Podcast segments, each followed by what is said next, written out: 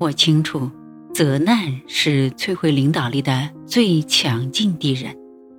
我也明白，没有永远不败的将军，任何人都会遭遇失败。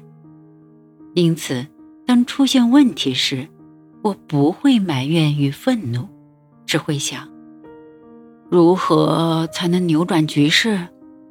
采取怎样的行动才可以补救失误？然后以最积极的心态，朝着更高业绩和满意度的方向去努力。当然，我对自己比较苛刻。每当遇到失败时，我首先会问自己：我的责任是什么？然后回到原点，接着对自身真实的、完全坦诚的评估，就可以正视自己。而不去窥探他人做了什么，或者要求别人做什么。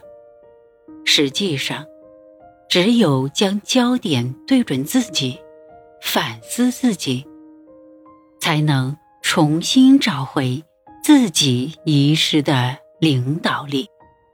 但是，分析自己职责的过程，并不是自责。自责是一种最恶毒狡诈的。责难圈套，那真是一个愚蠢的行为。类似这之类的颓丧话，只会让自己深陷仇恨与抱怨。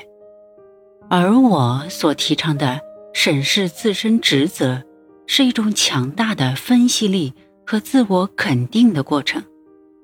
问题的关键不是大家应该做什么，而是我自身应该做什么。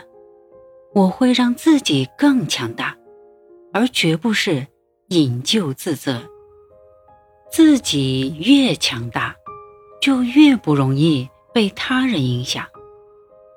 如果我们能将每一次挫折都当作一次审视自己的机会，而不是斤斤计较他人对自己做了什么，才能跳出领导危机的高墙，发现。新的出路。